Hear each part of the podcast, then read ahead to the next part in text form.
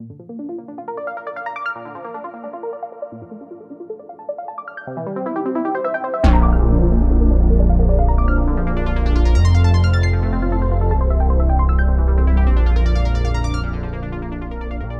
buenas noches. Soy Arnoldo Cuellar, soy miembro del Laboratorio de Periodismo y Opinión Pública en Guanajuato, transmitiendo desde León esta noche. Muchas gracias a quienes nos acompañan, a quienes se unen a esta transmisión. Bienvenidos todos. Eh, esta noche vamos a platicar, va a entrar en unos minutos más. Venía en camino hacia, ah, hacia algún lugar donde pudiera conectarse por internet con el activista eh, Juan Pablo Delgado. Vamos a revisar esta particular dualidad, la posibilidad de combinar eh, ambas prioridades, de hacerlo de una manera ética, eficiente, digamos, eh, administrando cualquier posible conflicto de interés entre el activismo social, el activismo que defiende derechos humanos básicos y la parte eh, de participación electoral. Muchas veces pensamos que que la política es algo no necesariamente limpio y transparente, es a lo que nos tienen acostumbrados buena parte de nuestros políticos y sospechamos de cualquier otra actividad que un político realice. Es muy común eh, encontrar el término que es un calificativo y que a menudo es, tiene una carga de despectiva de este asunto se politizó o no politicen las cosas. Lo peor de todo es que quienes más utilizan el término de no politizar son los políticos que normalmente están politizando todo el tiempo. Entonces me pareció interesante revisar con Juan Pablo Delgado, a quienes ustedes conocen, que ha participado en muchas videocolumnas sobre temas muy específicos, sobre luchas muy específicas que ha venido dando en representación de comunidades, no solo de León, sino del Estado sobre este tema, porque además acaba de anunciar que eh, va a contender, que se acaba de registrar, que va a participar en la próxima elección en 2024 buscando la posición eh, de diputado federal. Esto en León, Guanajuato, en un distrito de León, Guanajuato. Y me pareció interesante indagar, platicar de esta posibilidad. Y ya está por aquí Juan Pablo Delgado. Buenas noches, Juan Pablo. ¿Cómo estás? ¿Cómo te va? Bien, muchas gracias. Mucho más. Ah, llegaste puntualísimo, dijiste 9.05 y son exactamente las 9.05. Tienes buen cálculo del tráfico, Leones. Gracias eh, por estar acá. Oh, gracias a ti por la invitación. Mira, hay muchísimos temas a revisar contigo y me gustaría no dejarlos fuera porque creo que es un momento importante, momento clave, crucial de lo que está ocurriendo en nuestro estado, a punto de iniciar esta primera etapa de, del periodo electoral, que son las precampañas, pero con una circunstancia cruzada de, temas ominosos, ¿no? Mencionaría particularmente lo que, ocurrió, lo que esta semana con el asesinato de un personaje que había protagonizado una saga muy particular, un activismo muy particular en León, Guanajuato, que, me, que a mí en lo particular me habla mucho de vacíos eh, de parte de la autoridad que fueron llenados por Adolfo Enríquez Van der Kamp con un activismo de redes sociales que, que ya revisaremos justo en la entrada de las campañas electorales. Pero también, bueno, pues tú has estado atento al caso también de la magistrada de Aguascalientes, Social Baena, que nos habla de, otra situación. Yo no entraría en los detalles de cómo ocurrieron esos hechos, y, y, sino en, los, en la parte donde las instituciones públicas, y es el mismo vacío al que creo que hizo frente Adolfo Enríquez, están carentes de toda credibilidad por un historial largo frente a los ciudadanos, lo cual me parece terriblemente delicado y peligroso tener instituciones públicas que no solamente no estén funcionando bien, sino que no tengan la menor legitimidad para lo que deben de hacer, que es vital en esta sociedad, combatir la impunidad, uno de ellos, ¿no? Pero bueno, también quiero hablar contigo de otro tema y no, sé por cuál empezar y tú más bien dime, ¿qué es esta, esta combinación de actividades que tú llevas a cabo entre el activismo social, entre la, defensa de derechos y la parte electoral. Y cuando hacía la introducción en lo que tú llegabas, eh, me refería a esta, a esta cuestión donde la palabra politizar se ha convertido en un, en un adjetivo calificativo negativo. Y lo peor es que los propios políticos son los que a menudo lo usan, diciendo, no politicen esto, no politicen aquello. Cuando la política en sí digo, no quiero citar a López Obrador, pero la política es una actividad que realmente es esencial en la sociedad. ¿Qué, qué opinas de, esta, de este abordaje de temas? Sí, adelante. Quizá, quizá empezar por, por lo, lo de Adolfo y, y, en conjunción con, con también eh, eh el tema de, de Ociel, eh, porque creo que son cuestiones eh, extremadamente relacionadas. Eh, decía yo ayer en, en, una entrevista con Latinus y, y con medios locales que la, el asesinato de, de, Adolfo Enríquez van der Kamp simbra a, a, la sociedad completa en León porque pues era una fuente fidedigna de, información precisamente ante el vacío de la autoridad. Eh, tenía una comunidad de, personas que le seguían muy amplia en redes sociales. Yo era una persona que, que le seguía. Eh, ante la, falta de credibilidad de las instituciones guanajuatenses, ¿no? Que no solamente era documentar la violencia letal, sino también evidenciar otro tipo de abusos de autoridad o violaciones a derechos humanos. Recientemente, pues quien publicó este video de, del, del, motociclista que arrolla a, la niña en, en, este, en esta ciclovía, pues fue precisamente Adolfo, ¿no? Eh, o sea, su documentación se volvió muy importante para obtener justicia ante, ante la ineficiencia de las instituciones públicas. Entonces esto evidentemente eh, pues genera eh, terror, genera miedo en la sociedad en general, pero también en el activismo, ¿no? Y, y yo lo señalaba ayer con mucha puntualidad, decir, eh, en esta ciudad, levantar la voz, en esta ciudad, eh, defender derechos humanos, hacer activismo, hacer promotoría comunitaria, es una actividad de alto riesgo. ¿no? Porque entonces, eh, al momento de denunciar, no se sabe lo que pueda llegar a pasar. Y, el caso concreto de, Adolfo lo, evidencia con mucha claridad. Y si a esto le, le, interseccionamos lo que sucedió en el estado vecino de Aguascalientes, eh, de nuevo, quizá tú, tú decidas no entrar al análisis, pero desde nuestra perspectiva es poco creíble por el abordaje que le dieron desde el principio a lo, a lo sucedido pues eh, coloca particularmente el activismo de la diversidad sexual y de género en una posición bastante compleja. Yo te puedo decir que personalmente eh, me he sentido en estas últimas dos semanas eh, pues, pues en una situación de, de, de vulnerabilidad derivado de estas dos situaciones. Yo no puedo dejar de lado el hecho de que yo soy un activista de la diversidad sexual y de género y le pasó esto a Ociel. y no puedo dejar de lado que a una persona que en León levantaba la voz, le suceda eh, lo, lo, que sucedió eh, el día de ayer. Entonces, bueno, antier. Eh, esto no, no, lo podemos dejar de tomar en cuenta las personas que somos activistas de, en el municipio y menos aún considerando que eh, las autoridades en Guanajuato se dan el lujo de desacreditar nuestros activismos.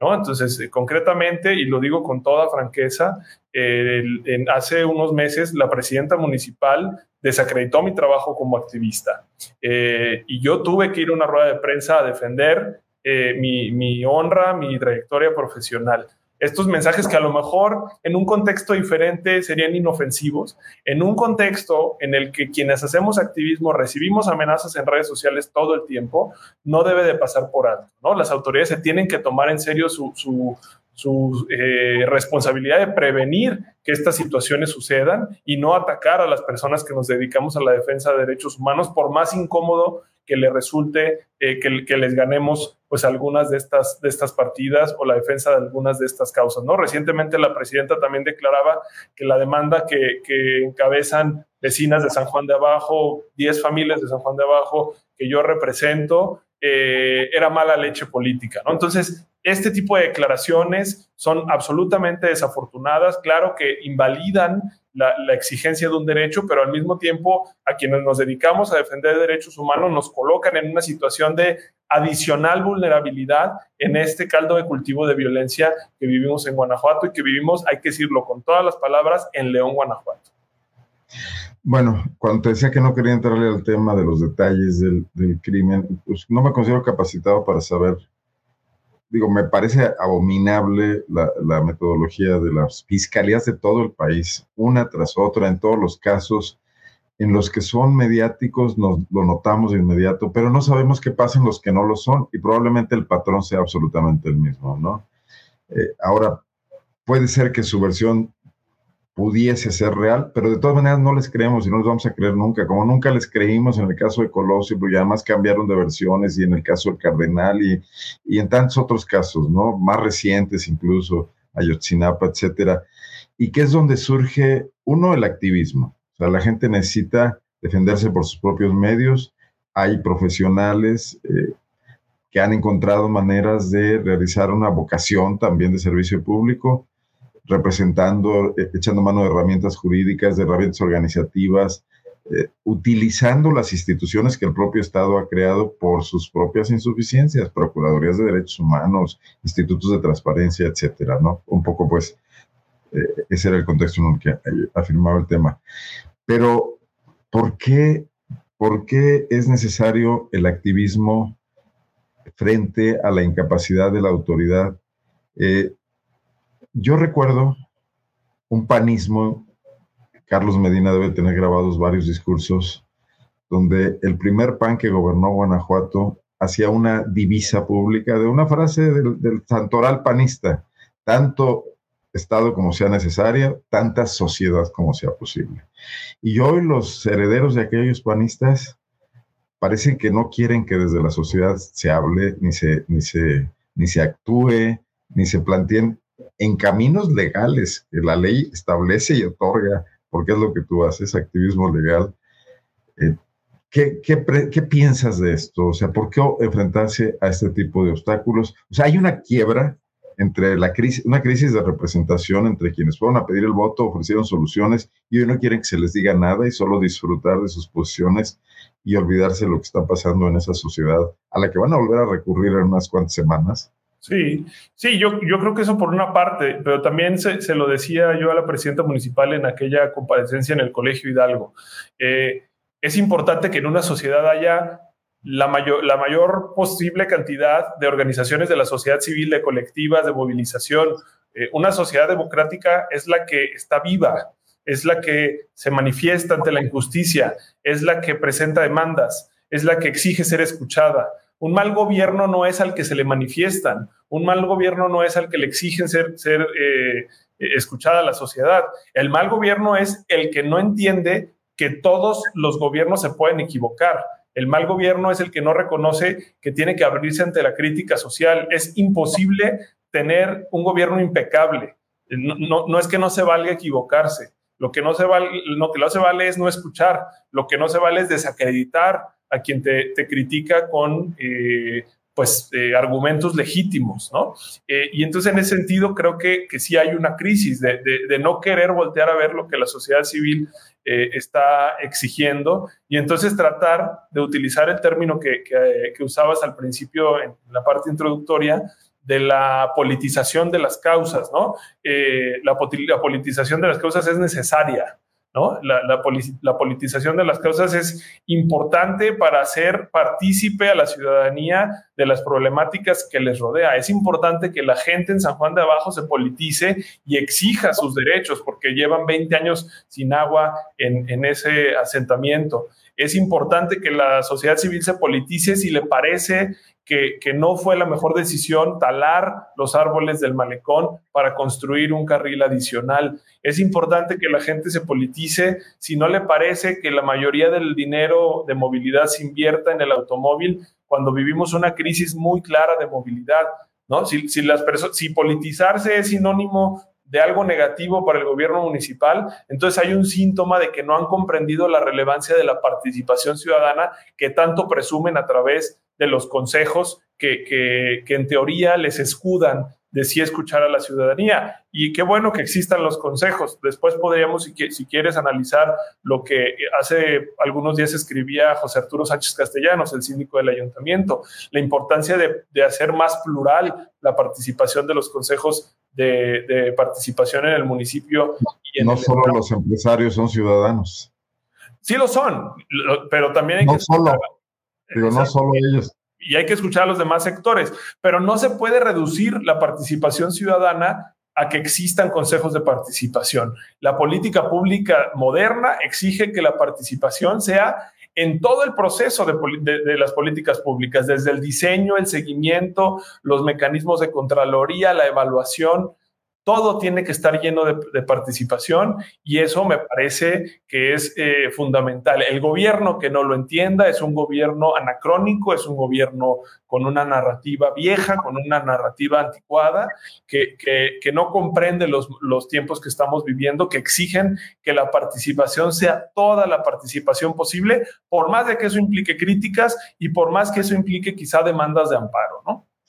A ver, por un lado, eh, los políticos toman como pretexto que la gente no participa, que hace falta más conciencia, que no denuncia, una serie de cosas, ¿no? Cuando se manifiestan vía el activismo, vía la organización, o vía los reclamos, o vía las demandas, se molestan. Quieren un activismo acotado que se limite a ir a participar, bueno, electoralmente, el día que ellos deciden que una obra debe ser votada, obras muy acotadas, las que ellos deciden, ¿no? Y, punto, ¿no? Eh, Adolfo Enríquez, y vuelvo un poco a ese tema, se había convertido en un canal más eficiente para que la gente luchara contra lo que sufre todos los días. O sea, si había ladrones que asaltaban a la gente en los barrios, en los jardines, que hacían ejercicio, no iban a presentar una demanda porque saben que no pasa nada cuando presentan una demanda, pero decidían exhibirlos, guardar el video que tenían en su casa, enviárselo. Eh, parece que pasaban más cosas cuando, cuando este nutridísimo grupo de seguidores que logró formar eh, interactuaban y, presionaban y eso mantenía una presión sobre la autoridad. Queda un poco huérfana, eh, o sea, ¿qué opciones le queda a esta gente tras el, el, terrible asesinato de Adolfo Enríquez? O sea, no, no deja de haber la sensación de que se silenció una voz que se había convertido en una opción frente a la falta de opciones. O sea, quizás, quizás a veces el activismo que hace Adolfo podría tener sus claroscuros, ¿no? O sea, nunca decía presunto responsable, ah, llamaba ratas a los... Eh, vamos, no era políticamente correcto, pero logró una interacción con la ciudadanía que además la ciudadanía le aceptó y que eso yo creo que tenemos que eh, analizarlo con cuidado y valorarlo y no cerrar eh, pues esa, esa ese éxito se me hace una palabra pobre para definirlo, esa comunicación, ¿no? Que logró con una comunidad donde es, tan difícil comunicarse, donde los periódicos ya no circulan mucho, las radios no son tan escuchadas, los políticos no acuden ni, están presentes, ni los diputados, etcétera, ¿no? ¿Qué, sensación te deja? Sí, deja, yo creo que cualquier activista que deje de hacer activismo por cualquier motivo, en este caso e, el, hecho más lamentable posible, que es un asesinato, deja un vacío. El, activismo, como lo decía, es absolutamente imprescindible, incluso en las sociedades que podamos calificar como más democráticas. Entonces, la ausencia de un activismo, y sobre todo un activismo de tal potencia, de tal relevancia, decía eh, eh, ayer en, en, esta participación en el noticiero de Loret de Mola, que que el, activismo de, Adolfo Enríquez van der Kam era una especie de servicio social a la comunidad, ¿no?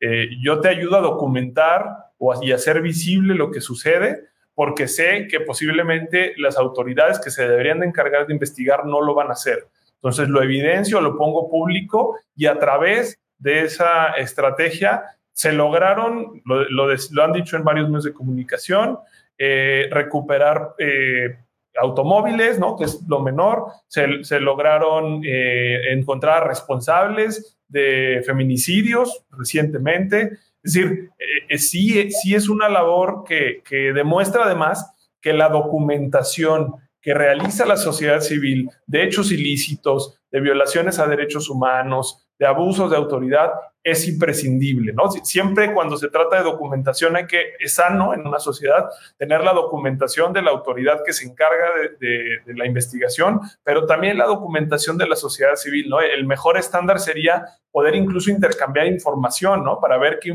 qué información puede ser transferida de un lado al otro. Así que sí, por supuesto, la, la, ausencia de Adolfo por, por el, peor de, de los motivos posibles, pues deja un vacío para la ciudadanía leonesa que poco confía en la autoridad y que depositó en él, eh, eh, por, la confianza que generaba, eh, un, servicio que era altamente valorado. ¿no? Es, es un vacío irreparable y qué hay que hacer ante eso, pues necesitamos por eso más activismo, necesitamos por eso más asociacionismo, necesitamos más organizaciones de la sociedad civil, necesitamos que... Este hecho corre el riesgo de inhibir, corremos el riesgo de que, se Sí, por supuesto. A ver, uno como activista, y te lo digo a nivel personal, lo piensa dos veces, ¿no? E, o sea, tú estás señalando abusos de autoridad, eh, eh, por supuesto que pisas callos siempre en tu activismo y a, esto se, se, nutre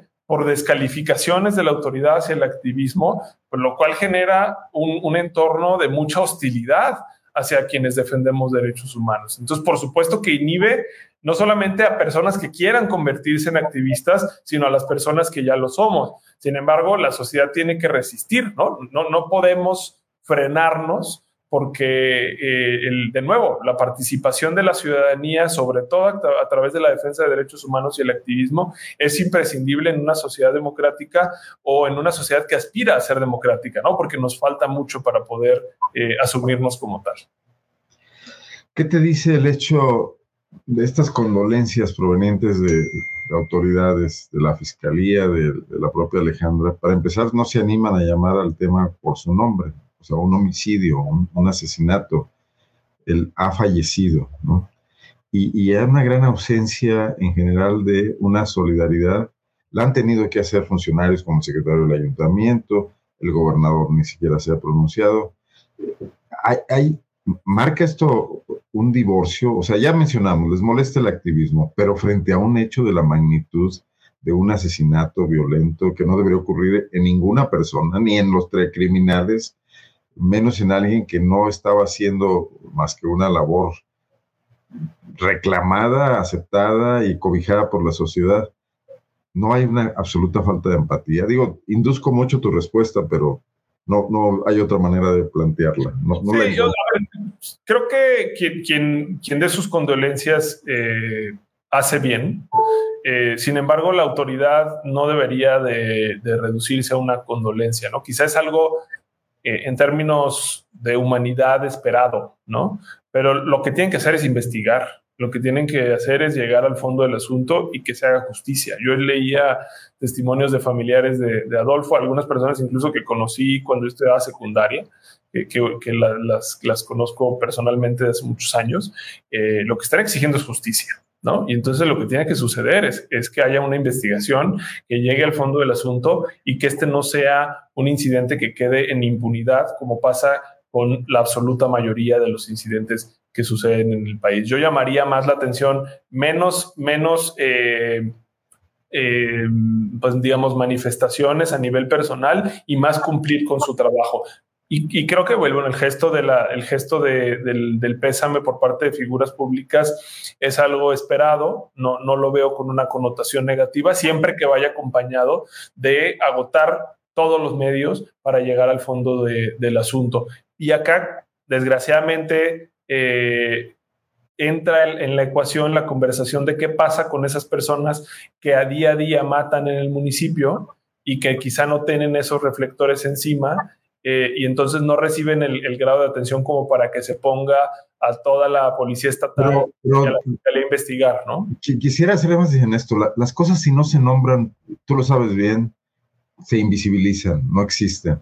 Entonces decir el lamentable fallecimiento o ha fallecido cuando se trata de un asesinato me parece un deliberado acto de minimización o, o, o, una concepción de las cosas eh, que, que busca eludirlas antes que enfrentarlas. Y creo que las autoridades es, una, es, es terrible que eludan cuando están ahí para enfrentar, para, cuando tienen la confianza. Y además cuando hay todos los elementos para, para decir lo que sucedió, ¿no? Es decir, no, no, hay, no hay como para crear una alternativa. Lo que sucedió está ahí, eh, es un asesinato, es un homicidio, hay que investigarlo como tal y reconocerlo no, no quita, digamos, la, presunción de inocencia de ninguna persona, ¿no? Es, es, un hecho notorio que esta persona la asesinaron. en ese sentido coincido contigo, ¿no? De nada sirve eh, eludir y por el contrario habla hasta de indolencia, ¿no?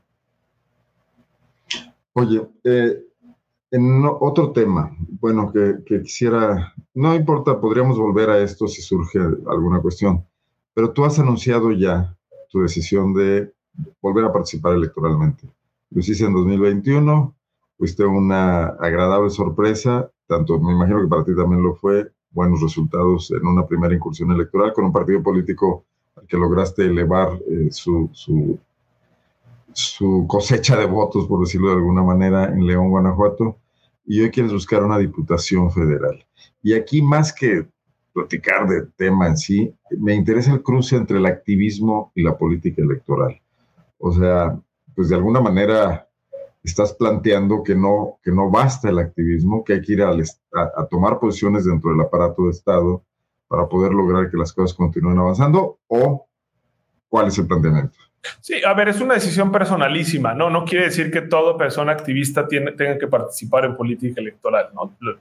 quien lo haga, me parece que es una decisión legítima. Lo que, desde mi perspectiva, no debería de suceder es tratar de eh, desvalorizar el activismo de personas que decidimos participar en política electoral. Es decir, que yo sea candidato o precandidato en este momento a a, la, una diputación federal no desvaloriza el trabajo que he hecho de activismo desde hace 12 años que estaba en la universidad, desde hace 8 que fundé una organización de la sociedad civil, desde hace un par de, de años que participo, bueno, un poco más, que participo incluso en espacios internacionales o desde hace un año que soy una persona encargada de monitorear el cumplimiento de un tratado internacional de derechos humanos. Es decir, mi trayectoria profesional académica de activista no se mancha porque decida participar en la política electoral. Eso creo que ese estigma lo deberíamos de quitar de las personas activistas y deberíamos de celebrar que dentro de la pluralidad de, los actores y las, las actoras políticas eh, en nuestro país haya personas activistas, así como es deseable que participen personas que se hayan dedicado todo el tiempo a la política, personas que, desde el empresariado quieran incursionar en la política, desde la academia quieren incursionar en la política, deberíamos de valorar como algo positivo que haya personas activistas que queramos estar eh, involucradas en la toma de decisiones. Eso por, un lado. Eh, y, hablando quizá a nivel personal, pues sí, yo, yo, además de que siempre tuve este ánimo desde que estudiaba la, la prepa, quizá de estar en, la toma de decisiones desde organismos estudiantiles, política universitaria, eh, etcétera. Eh, incluso yo participé de un gobierno municipal. Eh, también viene este ánimo de decir no es suficiente hacer activismo, defensa de derechos humanos desde la sociedad civil para cambiar la realidad. Lo cierto es que para cambiar la realidad, al menos desde una perspectiva muy personal, la forma más rápida, la forma más quizá eficiente es participando directamente en política porque ahí es donde se toman las decisiones, ¿no? Eh, esa es mi, motivación. Por supuesto que no olvido mi historial como defensor de derechos humanos, sino que por el contrario, considero que mi fortaleza, mi, diferenciador, eh, es, precisamente mi historial y, creo que eso es lo que me legitima. Ahora en esta posición que aspiro, que es una posición legislativa, pues creo que presento una eh, trayectoria profesional atractiva concretamente mi, trayectoria en materia de derechos sociales, que hoy me tiene en este espacio internacional, creo que es atractiva para participar en, la toma de decisiones en el Congreso Federal y al mismo tiempo he dado muestras de que el conocimiento de la legislación puede tener consecuencias positivas para la población. Si yo no conociera bien la legislación, no tendría la capacidad de poder representar las causas a través de juicios de amparo, ¿no? Entonces creo que esta conquista de derechos de un proyecto eh, que, ha ganado eh, derechos o reconocimiento de derechos en Guanajuato, pues también me da cierta legitimidad como para poder aspirar a una posición de esta naturaleza, ¿no? Hablándote de lo, de lo que a mí me, me, motiva para poder tomar esta decisión, dar, dar de nuevo el paso, eh, que tampoco diría que, que, es algo inesperado. Me he mantenido vigente en, la, en, el, en el debate público desde que fui candidato a la presidencia municipal, eh, de tal manera que, que digo, tú me, me, preguntaste muchas veces en este, en este par de años cuál iba a ser la, la, el rol que iba a asumir en, en, la, en, la, elección del 2024. Siempre te dije que estaba en veremos. En este momento lo hemos decidido así eh, y, y, yo estoy muy contento con la decisión. ¿Por qué distrito vas? Por el tercer eh, distrito federal, el, 3 federal, eh, este distrito eh, proclamado como el corazón de acción nacional en el país y, deliberadamente, porque yo creo que para cambiar el Estado hay que sacar al pan de raíz. Entonces hay que ir a competir en el lugar en el que es su corazón y yo creo que con una estrategia bien coordinada podemos ganarles en este lugar que ellos autoproclaman como, como, su bastión, eh, si es que de verdad queremos conseguir la transición democrática en Guanajuato, que tanto nos hace falta. Antes de entrar a ese tema que me interesa muchísimo, las perspectivas electorales en el país y en Guanajuato, una cuestión un poco más filosófica, porque eh, son totalmente distintas las razones de la sociedad y las razones del Estado. Hay un choque frontal. O sea, tú como activista planteas, estas personas tienen derecho humano al agua y yo no sé cómo le hagan, no sé cuánto cueste poner un tubo desde donde está la última toma de Zapala a sus casas, pero tienen un derecho amparado por leyes, amparado por tratados internacionales. Y del otro lado, el político dice, es incosteable, no hay presupuesto que alcance. tendríamos que dejar de hacer otras cosas, ¿no? O, o simple y sencillamente, siempre habrá argumentación de por qué eso no está pasando. Porque Hay que gobernar de manera diferente. La, la, bolsa no alcanza para todo. Bueno, mi temor es, no cambia al cambiar la posición de la persona, al estar en el aparato político y no estar en la sociedad, un poco esa visión. Conocemos muchos casos. De, yo personalmente, digo, ya no tengo pocos años en esto, de personas que querían cambiar las cosas y las cosas los han cambiado a ellos. ¿Qué, qué piensas de eso? Yo espero, como, como lo he hecho hasta ahora, desde que participé en, la elección del 21, no cambiar mis convicciones. Eh, esa es una, una, decisión propia, es, es algo que, que, yo no me permitiría. Eh, pero creo que también pasa por el, no, el no pertenecer al sistema y entonces convertirte eh, en parte del sistema.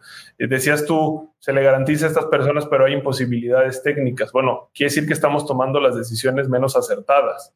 Si desde mi visión y porque es mi formación y yo no puedo dar otra respuesta, para mí, como se debería de comandar un gobierno, es desde las metodologías que ya existen en el mundo que ponen en el centro los derechos humanos. ¿no? Yo soy una persona que he estudiado a profundidad lo que implica voltear a ver a la política pública desde el enfoque de derechos humanos. La semana que viene, el martes, hago el comercial, eh, tendremos un evento en el, en el centro de convenciones en conjunto con gobierno del Estado, desde el grupo de trabajo del protocolo de San Salvador que presido, y ahí estaré hablando de la relevancia, por ejemplo, de construir los presupuestos con enfoque de derechos humanos.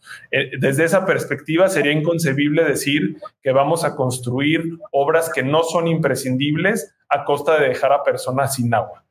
Yo no te estoy diciendo necesariamente que vaya a entrar la tubería de manera inmediata. Lo que sí tiene que suceder es que no puede haber una sola familia en este municipio ni en ningún lado en el mundo que no tenga agua potable a su disposición en los mínimos que la Organización Mundial de la Salud ha establecido. Si para el municipio es imprescindible construir un nuevo puente en el, en el, libramiento a costa de no adquirir o tener un convenio de colaboración con pipas, por lo menos, que les lleve el, el agua eh, de la calidad aceptable y la cantidad suficiente a las familias de San Juan de Abajo y el resto de lugares en el municipio que no tienen agua, entonces está tomando una decisión errada desde la perspectiva de gobernar con los derechos humanos como el centro o como digamos la brújula orientadora de las decisiones que los recursos no son infinitos, de eso hay que guardar eh, conciencia, pero no podemos dejar de voltear a ver que hay mínimos indispensables para garantizar cada derecho. Y a lo mejor aquí me estoy poniendo muy académico, pero, pero lo cierto es que incluso a nivel académico, a nivel teórico... No, el grave problema que tenemos es cómo trasladamos una racionalidad muy... Bueno, pero existe... Muy correcta, muy acertada a una realidad que no. Que no. bueno, te estoy diciendo, o sea, por lo menos los mínimos indispensables de cada uno de los derechos sociales deberían de ser, satisfechos. En este, en este caso concretamente del agua, si por ejemplo el agua San Juan de Abajo no se puede meter en este momento por tubería, por una imposibilidad técnica, por un litigio, lo que no es aceptable es que no tengan agua. Entonces, quizá la, la, tubería es extremadamente costosa. Bueno, pues entonces garantiza que todos los días vayan pipas, ¿no? Ya hay pipas que van todos los días con agua eh, que no es para consumo humano. Bueno, pues entonces regulariza a esas personas que venden agua que no es para consumo humano para que desde el agua que extrae esa pal puedan eh, llevarla a esos domicilios a un costo que no excede el 3% de sus ingresos porque es el estándar internacional. O sea, hay que voltear eh, el, el, status quo, hay que voltear el, modus operandi normal. Hay que la cabina de mando para hacerlo, porque no lo van a hacer los políticos que están pensando de otra manera. Bueno, pues por, eso participamos en, política, ¿no? Eh, y Pero no sería bueno llegar con un grupo, llegar con una ola, llegar con una ola de cambio. ¿Cómo sientes, la coyuntura ahora sí de 2024? es lo que estamos generando en este momento en Movimiento Ciudadano y por eso a mí me da mucho gusto la incorporación, por ejemplo, de Yulma Rocha al proyecto de, Movimiento Ciudadano. Por eso me da mucho gusto el, fortalecimiento de la figura de Desiree Ángel en el Congreso del Estado. Lo hemos hablado varias veces. Mi percepción de Desiree como una diputada extremadamente eficiente, honrada, eh, con, un discurso fresco, con disposición de escuchar, de vincularse con la sociedad civil. Lo mismo reconozco en el caso de, la abuela Limón, que participa en el ayuntamiento en condiciones muy hostiles, pero que al final, desde su activismo en el ayuntamiento, ha logrado pasar iniciativas eh, en, reformas a, reglamentaciones y ha logrado llamar la atención sobre injusticias. Entonces, de, que un proyecto político eh, necesita por fuerza una colectividad, de eso estoy 100% consciente. Eh, y por eso en, estos años nos hemos dedicado a fortalecer nuestros perfiles, a vincularnos con algunos más. Eh, habrá noticias pronto de otras incorporaciones, además de, las de, la de Yulma Rocha, a este proyecto. Y eso a mí me da mucho gusto, coincidir con personas con las que tengo... pues valga la redundancia, estas coincidencias no solamente de agenda, sino incluso en carácter, ¿no? Yo concretamente el caso de Yulma me da gusto por dos razones.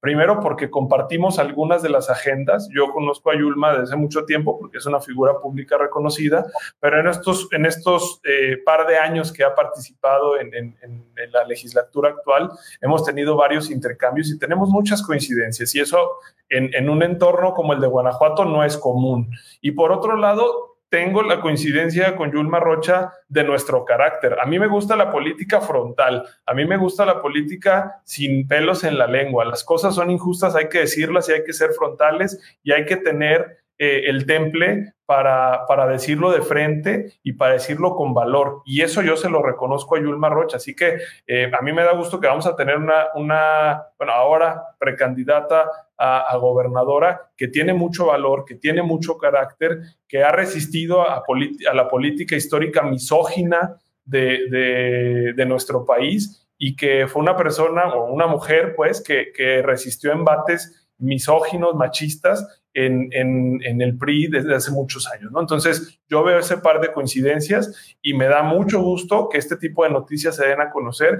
porque quiere decir que el proyecto político de Movimiento Ciudadano se fortalece y avanza.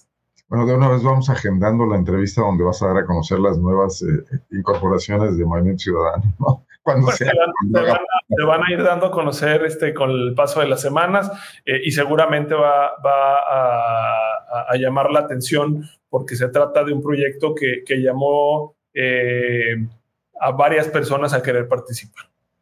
¿A qué aspira Movimiento Ciudadano en 2024 en Guanajuato, Juan Pablo? Tú me conoces a mí, Arnoldo, y yo no soy una persona eh, que hable a medias tintas, no soy una persona que, que eh, pues, digamos, conformista yo todo en mi vida lo he hecho para ganar, para hacer, para obtener el lugar más importante. Mi trayectoria profesional así lo describe. Y yo no te podría responder otra cosa como la que no te respondí cuando fui candidato a la alcaldía de León. Movimiento Ciudadano tiene que ganar la gubernatura del estado. Y si yo estoy compitiendo por el Distrito 3 Federal, voy a ganar el Distrito 3 Federal. No, no, no, en mi naturaleza no hay otra respuesta. Necesitamos un proyecto ganador y creo que además hay indicios de, posibilidades que quizá antes no existían. ¿no? Hoy Movimiento Ciudadano tiene figuras muy identificables en el Estado. Entre ellas tengo, tengo la, pues el honor de, ser identificado de esa manera. Tenemos un candidato muy potente a la presidencia de la República que en muy pocos días eh, se ha convertido en un protagonista de, la agenda política en las aspiraciones a la presidencia de la República. Eh, y tenemos una candidata con conocimiento, con experiencia, con mucho valor eh, que, no se ha callado incluso frente a, autoridades como, como, el secretario de Seguridad, eh, como pues, diferentes autoridades del gabinete o el mismo fiscal. Entonces, eh, a mí me da mucho gusto contar con un proyecto que tiene estas alineaciones y además no hay que dejar de observar que la administración de actual administración del municipio pues ha tenido muchos errores y esto, esto le va a costar en las elecciones y, que Morena no termina por ser un proyecto que encaje con, las personas en Guanajuato. Entonces, eh, creo que estos son, son factores que alinean a una, a una posibilidad importante para que Movimiento Ciudadano gane la presidencia de la República, gane eh, también la, la, gubernatura de Guanajuato y las demás posiciones, porque además somos un proyecto que le apuesta al voto joven. Si por cada voto joven que consiga Movimiento Ciudadano, vale por dos, porque por la generalidad es que las personas jóvenes no van a votar. Entonces, Mariana y Samuel están despertando a una generación que normalmente no vota. Y, si ese objetivo se consigue, como lo hemos eh, conseguido en estos dos años, de sumar a perfiles jóvenes, de sumar a personas que están estudiando en la universidad, que se emocionan por nuestra agenda, eh, puede dar movimiento ciudadano la, sorpresa. De nuevo, yo, yo no podría permitirme estar en un proyecto que no aspira a ganar. No está en mi naturaleza eh, y creo que además así lo hemos demostrado. Yo no, no, no, no ofrezco representación a las personas que me buscan para no ganar los juicios que, que, estamos eh, representando. Si, si yo, eh, digamos, doy el visto bueno para dar una representación ante una violación a derechos humanos, no presento la demanda para no ganarla. O para ver qué pasa no para ver qué pasa, la presento para conquistar ese derecho o para solucionar esa injusticia. Y con la misma convicción te digo que me inscribo para, para disputar en el corazón del PAN el, el Distrito 3 Federal. No está en mi naturaleza el, el, decir llego a, ver qué pasa o llego a perder. Sería y en el análisis político que han hecho, ¿cuáles son las debilidades que estás viendo en el Partido Acción Nacional, gobernante de Guanajuato hace tres décadas? Y en Morena, con esta popularidad de Andrés Manuel López Obrador, ¿dónde ves los resquicios para empezar a, plantearles el reto, no? Pues mira, eh, en el caso de, Acción Nacional hay un claro hartazgo de la ciudadanía a Acción Nacional. Eh, lo que hay que presentarles es una, una alternativa de, de, verdadero cambio, ¿no? De, algo nuevo que se presenta en un escenario político muy, eh, pues digamos, echado a perder. Eh, es, es, muy claro que las personas en general en Guanajuato estamos hartas de las condiciones de inseguridad que existen y es muy Hoy claro se gritó fuera el PAN en el sepelio de Adolfo Enríquez. No fueron gritos aislados. Es decir, esta, esta, esta inconformidad por la crisis de inseguridad es muy claramente atribuible a Acción Nacional. Eh, nos han vendido mucho el discurso de que el ser, de que somos un estado próspero económicamente, pero Guanajuato, a pesar del, decremento de la pobreza eh, representado por el incremento del salario mínimo, por las transferencias que, que, bueno, algunos de los programas de transferencias instauradas por el gobierno federal, Guanajuato sigue niveles medios de pobreza, a pesar de que en teoría somos un estado eh, pujante en términos de inversión extranjera directa. Es decir, no se ha trasladado esa visión de desarrollo a las condiciones de vida de la población. Somos el, estado que cuenta con, con eh, la mayor bueno, los, primeros lugares de, de, las ciudades en donde hay mayor explotación laboral, pero que hay menores salarios. Entonces, en términos de, desigualdad, en términos de, inseguridad, en términos de cuidado al medio ambiente, en términos de abastecimiento de agua, no estamos en un buen lugar y creo que hay en, general un consenso de que esto es atribuible a quienes han tenido el gobierno del Estado en los últimos años, ¿no? Desde, desde, hace bastante tiempo. Ya no hay hacia, hacia dónde ver para echarle la culpa. Y esos años y ese desgaste tienen una contraparte, que es el control corporativo vía el presupuesto público de votos. Hay que hacer. Bueno, a mí, a ver, la, la, problemática de inseguridad le pega a todo mundo. La problemática de, mantenerse en una situación económicamente desfavorable o de pobreza le pega a todo mundo. Entonces, la política clientelar tiene sus límites en el momento en el que hay un descontento de cómo se vive en el Estado.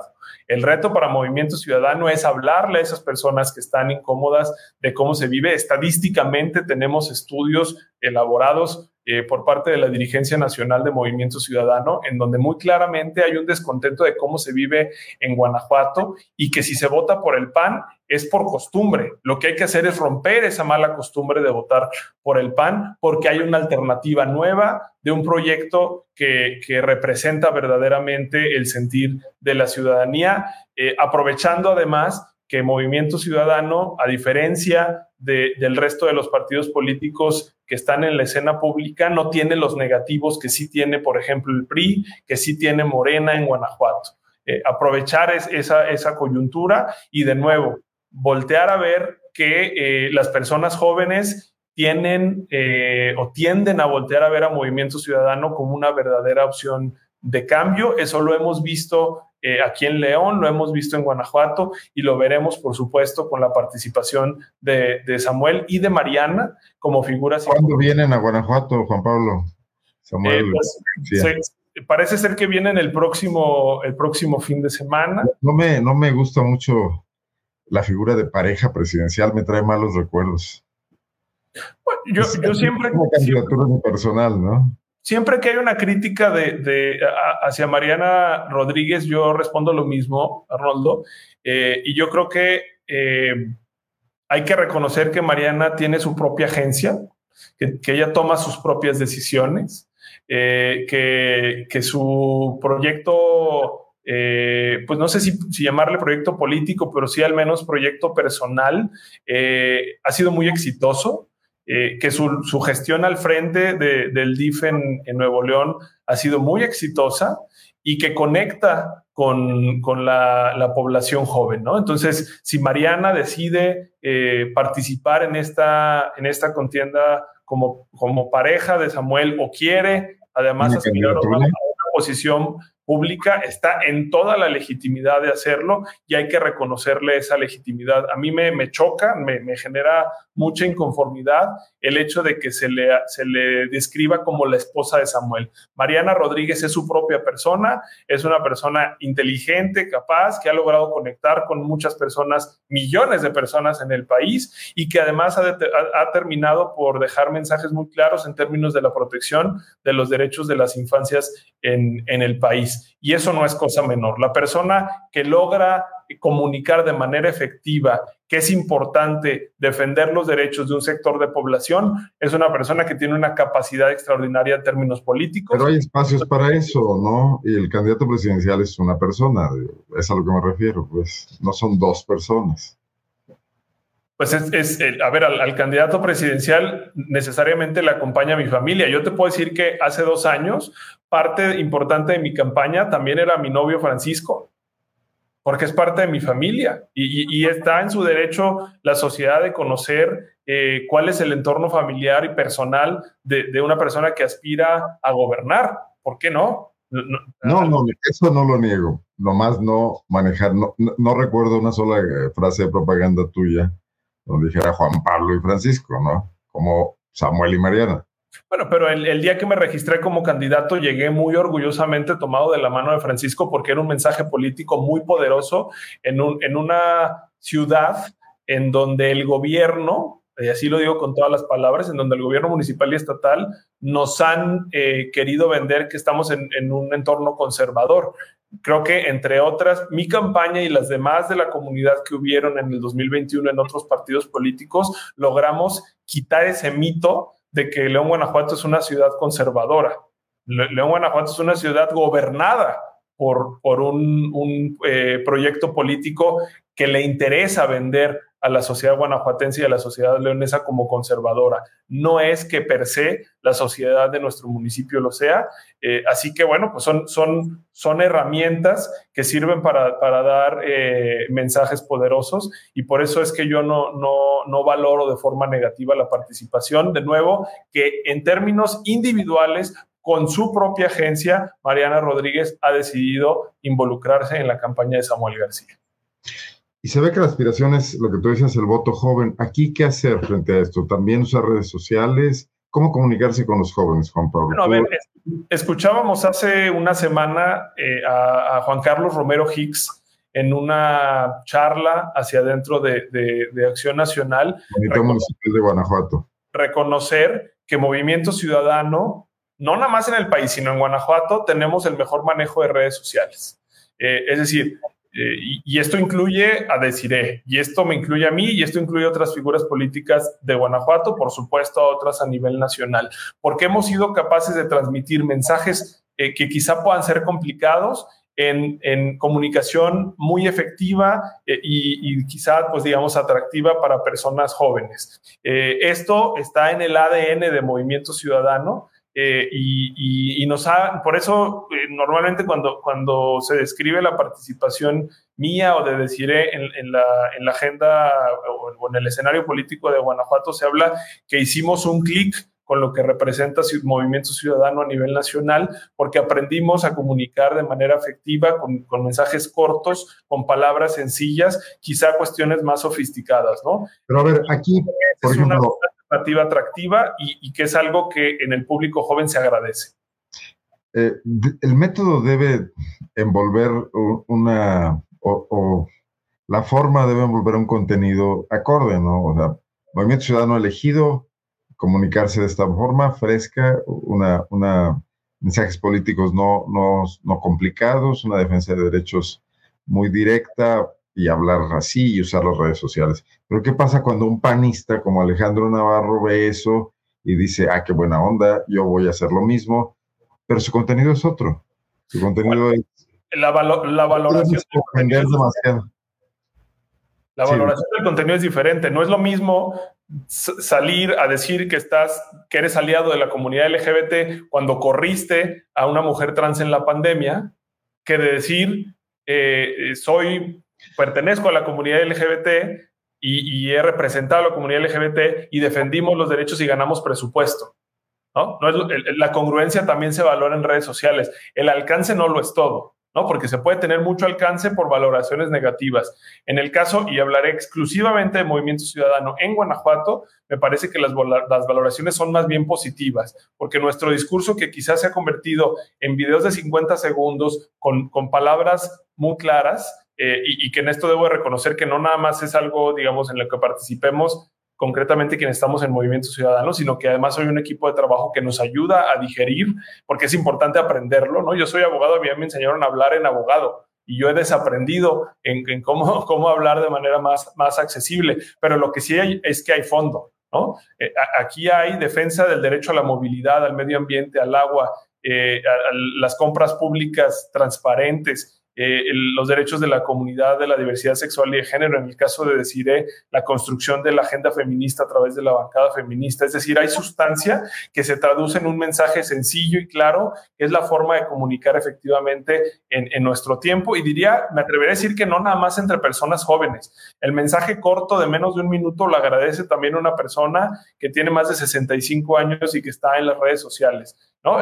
vivimos en, en, una, en un entorno eh, tan apresurado que el consumir contenido eh, breve y efectivo lo agradece cualquier tipo de audiencia. Te preguntaba cuándo vienen Samuel y Mariana a Guanajuato. Eh, vendrán el próximo fin de semana. ¿Es León? me parece que estarán en León y, me parece que también en Guanajuato capital. No tengo todavía yo certeza sobre la agenda, lo que sí es que tengo la, la información de que será la visita durante esos días. ¿Qué, posición frente a esta crítica muy, muy repetida, la han dicho aquí mismo en, el chat, de que ustedes están dividiendo a la oposición, que el gran enemigo común es Morena? Este discurso que en Guanajuato sobre todo penetra mucho por la preeminencia panista, eh, de que Movimiento Ciudadano elige ser un tercero en discordia para sabotear el proyecto de echar fuera a Morena. No, a ver, en primera instancia hay que decir que Movimiento Ciudadano es, eh, la fuerza política congruente. Movimiento Ciudadano ha decidido eh, respetar la, reglamentación electoral, la normativa electoral. Somos la única fuerza política que no empezó pre-campaña hasta el momento en el que era legal hacerlo, ¿no? Samuel empezó a hacer pre-campaña el, el, 20 de, noviembre. Eh, como la ley electoral lo mandata. El resto de las fuerzas políticas decidieron hacer campañas desde hace año y medio. Entonces, eso creo que ha sido algo valorado de manera positiva gradualmente por parte de la sociedad ante la condena quizá de muchos medios tradicionales de información. Por otro lado, creo que esa narrativa se está cayendo a pedazos porque se ve muy claramente que Samuel García muy rápidamente va a, superar a Xochitl Galvez, que ha sido un personaje que con, constantes contradicciones, ¿no? Xochitl Galvez diciendo que es una, una mujer de izquierda, en, un partido que tradicionalmente ha sido de derecha, eh, que además felicita a, a Milei en Argentina por haber ganado las elecciones, ¿no? este discurso que ya no, no, no, tiene, no tiene congruencia, no tiene necesariamente un contenido de, de, credibilidad y que además pues no tiene potencia. Eh, distinto a lo que sucede con Samuel, que en cuatro días se ha convertido en el foco de atención y que seguramente lo seguirá haciendo en, las próximas semanas. Yo lo que veo es una contienda electoral en la que muy rápidamente Movimiento Ciudadano alcance al, frente y que entonces después quede muy claro. El debate va a ser que se une el frente a Movimiento Ciudadano, si eso pasara. Pues, ah, pues eh, imagínate lo, lo, que, lo que terminaría por pasar, ¿no? Eh, si Movimiento Ciudadano supera al frente, va eh, por lo menos en ese momento a ser ya la segunda fuerza política en el país, no obstante que los partidos tradicionales tres se juntaron. Y, y, creo que eso no, no, es algo descabellado de pensar por la potencia que tiene la agenda de Movimiento Ciudadano, por la congruencia además que se puede analizar en el historial del comportamiento de los seis años en el Senado de la bancada naranja y de los últimos pues, dos legislaturas de, las bancadas en, la Cámara de, Diputados. Movimiento Ciudadano ha votado en contra de la reforma eh, tóxica energética. Movimiento Ciudadano está en contra de los ataques al INE, de los ataques al INAI. Es decir, eh, pero ha estado a favor del reconocimiento de los programas sociales en la Constitución ha, tenido una posición congruente y eso hay que voltear a ver los discursos de Jorge Álvarez Maínez, de otros liderazgos políticos del movimiento ciudadano, eh, y que ahora, en el contexto electoral, esa congruencia se, se, voltea a ver en el momento en el que es la única fuerza política que cumple con la regulación electoral.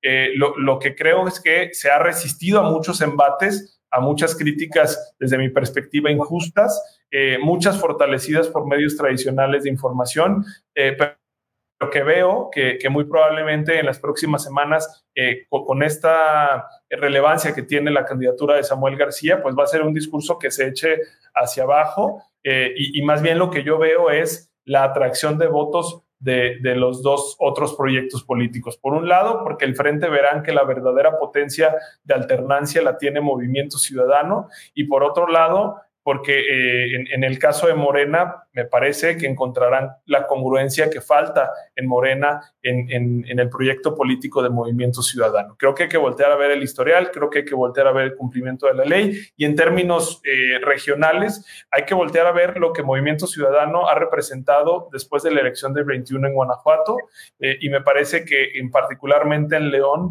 nuestros bonos han crecido, nuestra, nuestra imagen ha crecido, eh, porque nos hemos convertido básicamente en la única oposición que existe en León, Guanajuato, ¿no? Y por eso existe esta resistencia y esta, estas desacreditaciones por parte de la presidenta municipal. Si fuera candidato alcalde en León, Juan Pablo, después de esa batalla que, que dice tú en 2021 y la que has dado a lo largo de estos tres años en estos litigios y en esta defensa de derechos, hay terreno abonado para seguir avanzando en León, pero el personaje tú decidiste no serlo. ¿Qué perfiles tienen? Hay, personas interesadas en... Nomás una, ¿Nos van a sorprender? Yo espero que sí, espero, espero, espero sorprender gratamente a la, a, la, a la, ciudadanía en León.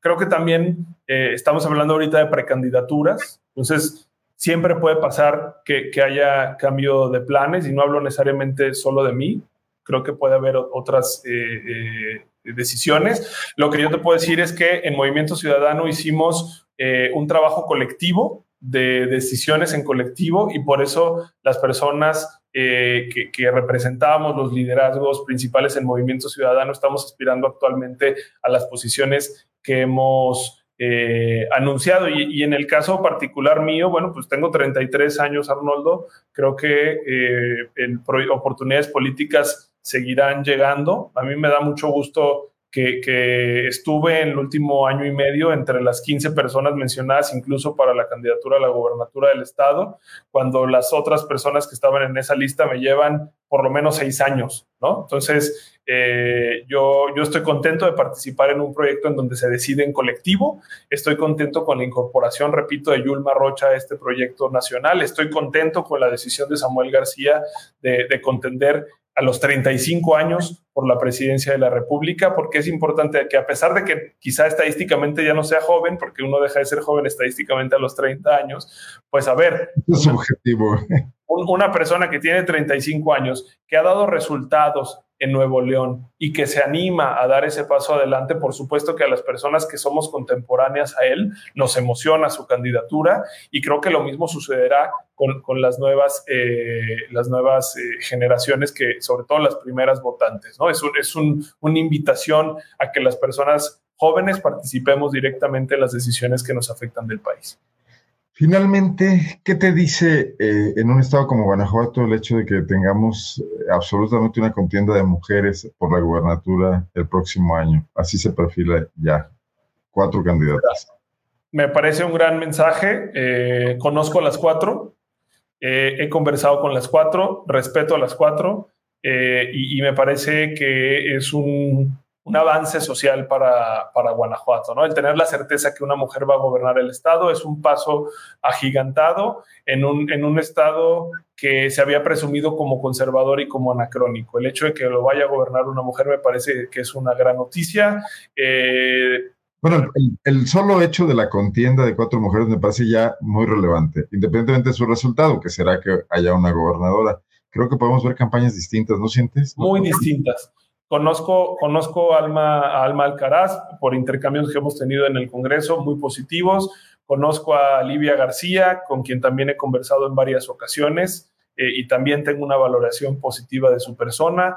Eh, conozco a, Virginia Magaña incluso más, eh, te puedo decir que, que, tenemos una amistad, y conozco a Yulma Rocha. Entonces me parece que son cuatro perfiles muy importantes, eh, en donde los diferenciadores será el proyecto político que, están defendiendo. ¿no? En el caso de, Acción Nacional, un, proyecto político de 36 años que ya no sostiene más. En el caso de, Morena y Verde, que pues al final... 33, ¿eh?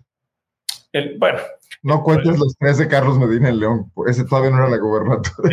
En, el caso de, Morena y Verde, que es una alianza indisoluble, por más de que aquí se intenta decir algo distinto, eh, y por eso es que creo que el perfil de Yulma, con ese carácter, con, con esa experiencia, eh, con esa congruencia de defender la agenda de derechos y ese, ese empate que se hace con las personas que estábamos en Movimiento Ciudadano en conjunto con nuestro historial en León, en otros municipios y la candidatura de Samuel nos coloca en una posición muy importante para poder contender por la gubernatura, pero definitivamente coincido que, que veremos una campaña con un contenido distinto porque se trata de, mujeres con, una propuesta política distinta a la que hemos visto de, desacreditaciones. Eh, veremos, me parece, una, una, una pre-campaña y una campaña con mucho mayor contenido.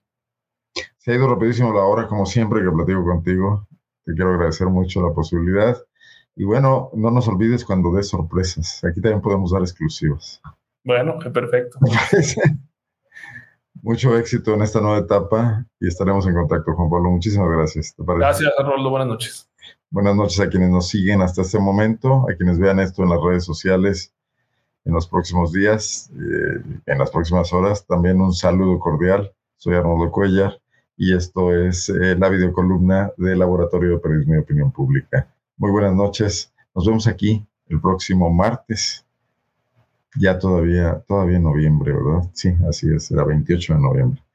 Gracias, pásenla bien.